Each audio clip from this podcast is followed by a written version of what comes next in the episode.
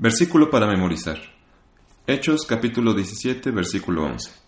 Y fueron estos más nobles que los que estaban en Tesalónica, pues recibieron la palabra con toda solicitud, escudriñando cada día las escrituras, si estas cosas eran así. Lección 12, del 17 de junio de 2017. Fin del segundo viaje misionero. Objetivo.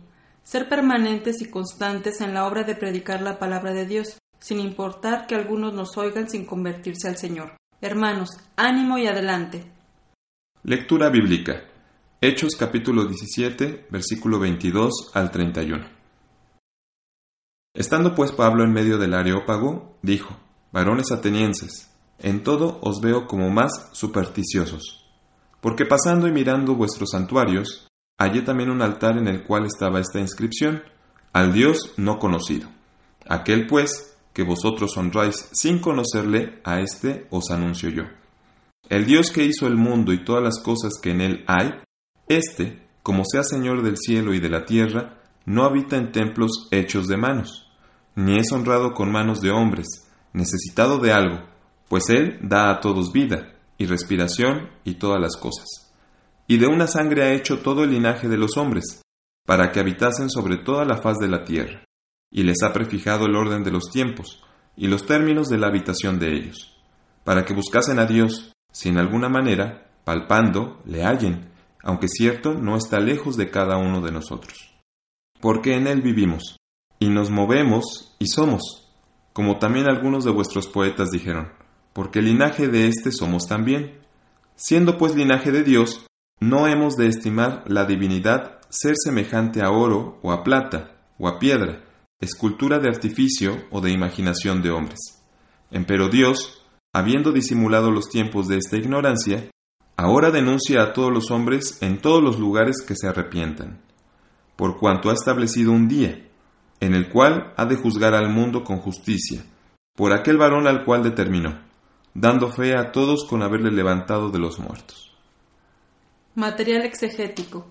En el principio de este estudio encontramos a Pablo y a sus compañeros en Tesalónica, donde Pablo nuevamente hace uso del día sábado para instruir a los oyentes en el camino de la vida, predicando a Jesús tanto a judíos como a gentiles. Pero hubo un número suficiente de los judíos que causó otra dificultad, no antes de que muchos del pueblo habían recibido el Evangelio. Saliendo de este lugar, Pablo y Silas fueron a Berea, donde al pueblo se le ordenó que por sí mismos buscaran si aquellas cosas que se les enseñaban eran verdaderas o no. Hechos capítulo 17, versículo 11. Y fueron estos más nobles que los que estaban en Tesalónica, pues recibieron la palabra con toda solicitud, escudriñando cada día las escrituras, si estas cosas eran así. Pero cuando aquellos judíos causantes de las dificultades de Tesalónica oyeron de la buena obra que se estaba llevando a cabo, vinieron para causar una tremenda dificultad, entrometiéndose en los asuntos del pueblo de Berea, por lo cual Pablo tuvo que salir de la ciudad, quedándose Silas y Timoteo allí para continuar la obra.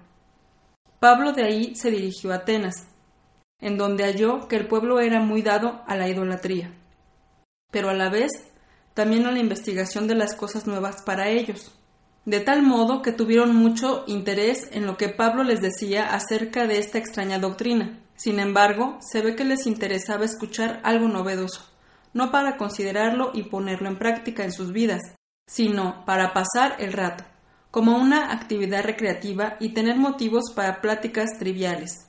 Probablemente este lugar era como uno de nuestro país, en donde toda clase y tipos de culto religioso pueden encontrarse.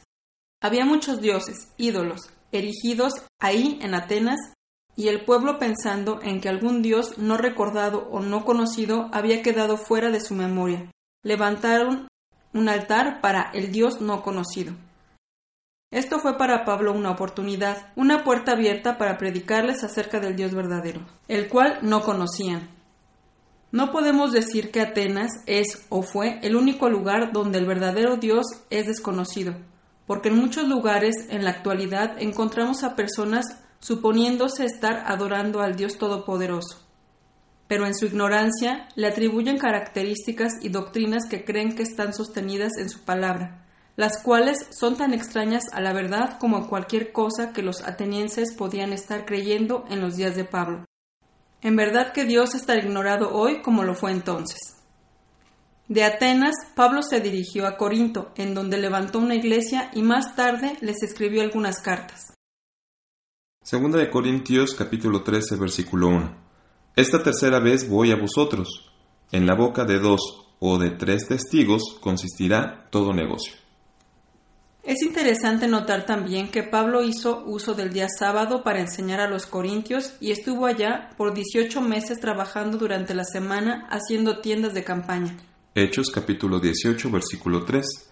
Y porque era de su oficio, posó con ellos, y trabajaba, porque el oficio de ellos era hacer tiendas. Pero predicaba o enseñaba al pueblo cada sábado.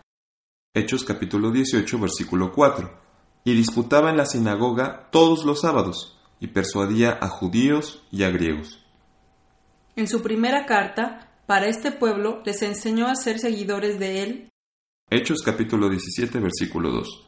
Y Pablo, como acostumbraba, entró a ellos, y por tres sábados disputó con ellos de las Escrituras. Siendo él mismo un seguidor de Cristo. Lucas capítulo 4, versículo 16 y vino a Nazaret donde había sido criado, y entró, conforme a su costumbre, el día del sábado en la sinagoga y se levantó a leer. Él había puesto un ejemplo delante de ellos, como es manifiesto en el principio de este capítulo, en la forma de la observancia del sábado, y este mandamiento dado a ellos. Primera de Corintios capítulo 11 versículo 1. Sed imitadores de mí, así como yo de Cristo era equivalente a ordenarles a observar el día sábado en la misma forma como él lo venía haciendo, delante de todos ellos, en su presencia. Asimismo encontramos en este estudio también a los judíos recibiendo una severa amonestación a causa de sus métodos de fanatismo al tratar de detener la predicación de Pablo. Hechos capítulo 18 versículo 12. Y siendo Galión procónsul de Acaya, los judíos se levantaron de común acuerdo contra Pablo y le llevaron al tribunal. Lo cual parece que no les agradó. Pero los griegos tomaron uno de los gobernantes de la sinagoga y lo azotaron por esta dificultad. El gobernador del distrito permitió que esto aconteciera sin evitarlo. Al final, Pablo tenía un compañero en los asuntos judiciales. Pablo halló en Éfeso algunos judíos que estaban dispuestos para escucharlo, pero no estuvo con ellos por mucho tiempo, pues regresó a Antioquía. En vista de todo esto, un hermano llamado Apolos fue enviado a Éfeso para predicar, y siendo que este hombre había sido instruido mejor por Aquila y Priscila, vino a ser un hombre de gran estima en esta obra. Pablo predicó la palabra a donde quiera que iba, sin importar si lo escuchaban o no. Él estaba convencido que era su misión, Habrá personas a las que les hablemos de la palabra de Dios y no quieran escucharnos, otros que nos oigan pero no quieran obedecer. Sin embargo, no debemos flaquear, ni perder el respeto y paciencia que nos debe caracterizar.